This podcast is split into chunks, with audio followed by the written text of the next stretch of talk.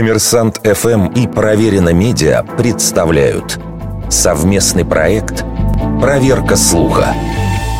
Правда ли, что Иван Грозный убил своего сына?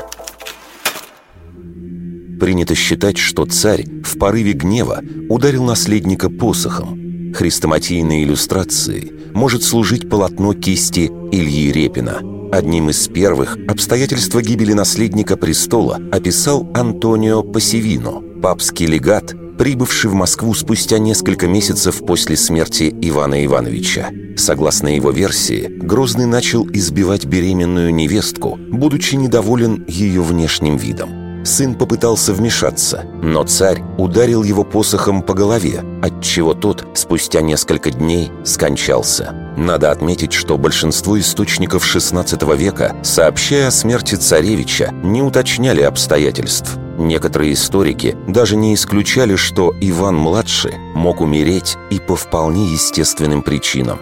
Поставить точку в спорах о том, что стало причиной смерти наследника, могло бы исследование его останков. В 1963 году гробница в Архангельском соборе Московского Кремля была вскрыта. В костях обнаружили высокое содержание ртути. Но это могло говорить и о неправильном лечении, тогда использовали ртуть содержащие препараты, и об отравлении, не факт, что непредумышленном. А вот установить, была ли у Ивана травма головы, не удалось череп оказался серьезно истлевшим. Вердикт. Это не точно.